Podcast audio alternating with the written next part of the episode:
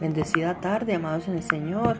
Los saludo con mi esposo, esperando que lindas personas en donde quiera que se encuentren tomen palabra de Dios con nosotros. Tomemos hoy primera de Pedro 5:10. En el nombre de Jesús, las relaciones pueden doler, las personas nos lastimarán en nuestras vidas, pero no debemos permitir que el miedo al daño nos impida involucrarnos y amar a los demás. Podemos enfrentar este miedo porque conocemos a aquel que puede sanarnos y restaurarnos de todo dolor, Jesús. Y después de que ustedes hayan sufrido un poco de tiempo, Dios mismo, el Dios de toda gracia que los llamó a su gloria eterna en Cristo, los restaurará y los hará fuertes, firmes y estables. Primera de Pedro 5:10.